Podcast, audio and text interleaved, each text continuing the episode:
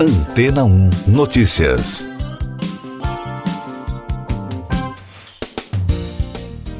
Bom dia!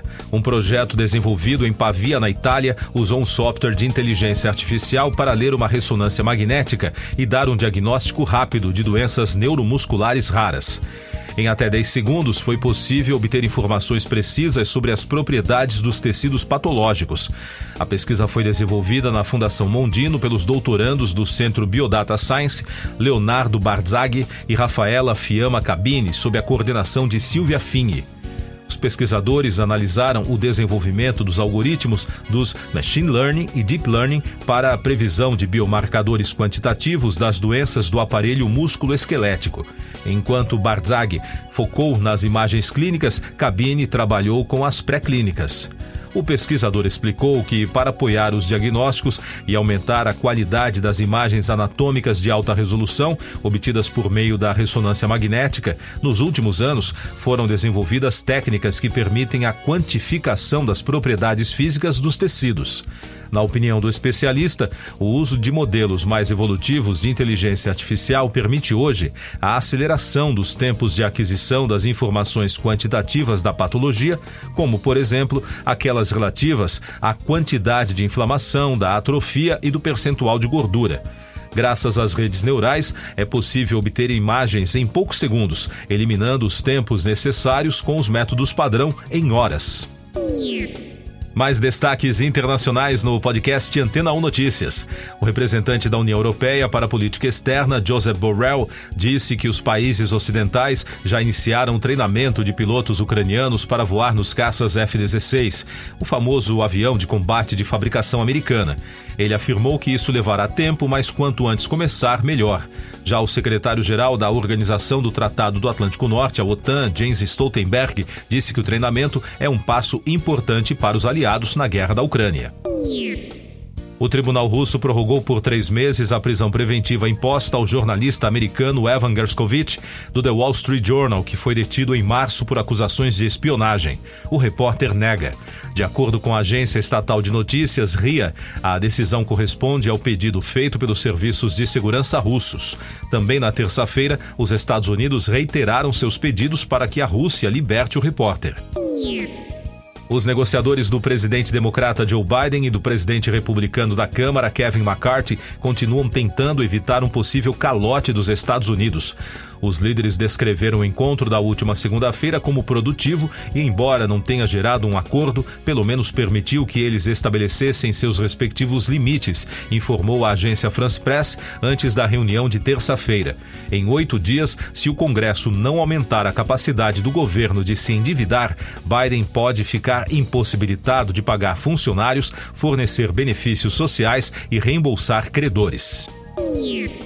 O presidente da França, Emmanuel Macron, anunciou o envio de 40 militares e meios de socorro para as áreas inundadas na Itália.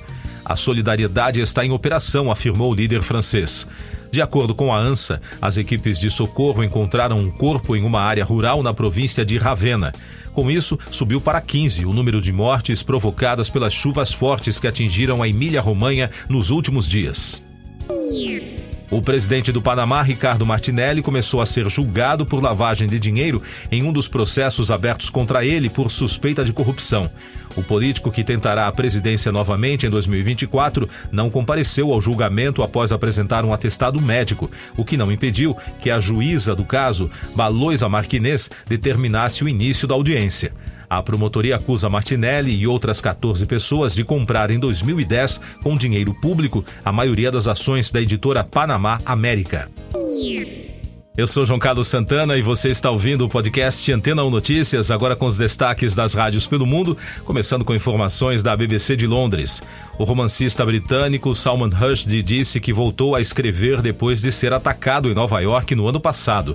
O vencedor do Booker Prize estava entre os homenageados no castelo de Windsor na terça-feira, depois de ser nomeado servo dos companheiros de honra. O livro não tem data prevista para ser lançado. Os integrantes da banda The Proclaimers falaram pela primeira vez sobre a decisão que retirou a música mais famosa do grupo escocês da lista de reprodução oficial das celebrações da coroação do rei Charles III. Eles disseram que a discussão havia passado por eles. O hit da dupla, formada por Craig e Charlie Reed, I'm Gonna Be 5000 Miles, inicialmente incluído na lista, foi posteriormente removido após reclamações sobre as opiniões republicanas dos irmãos, segundo informou a rede BBC da americana Fox News. Dana Summer será o tema de um novo documentário que estreia no sábado na HBO, intitulado Love to Love You, Dana Summer. O filme, co-dirigido pela filha da estrela Brooklyn Sudano e pelo vencedor do Oscar, Roger Ross Williams, apresenta vídeos caseiros inéditos e também destaca encontros raros da cantora com muitos admiradores.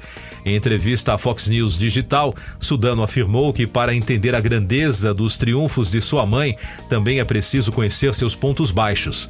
Segundo a Summer lutou contra abusos e pensamentos suicidas no auge da fama. E da Ultimate Classic Rock, Eric Clapton e um grande elenco de músicos fizeram dois concertos em homenagem a Jeff Beck no Royal Albert Hall de Londres nas noites de segunda e terça-feira. Clapton se apresentou ao lado do ex-vocalista do Jeff Beck Group, Rod Stewart, Ronnie Wood, Billy Gibbons, Gary Clark Jr., Johnny Depp, entre outras estrelas do rock. Beck morreu em janeiro, aos 78 anos, após contrair meningite bacteriana. Siga nossos podcasts em antena1.com.br. Este foi o resumo das notícias que foram ao ar hoje na Antena 1.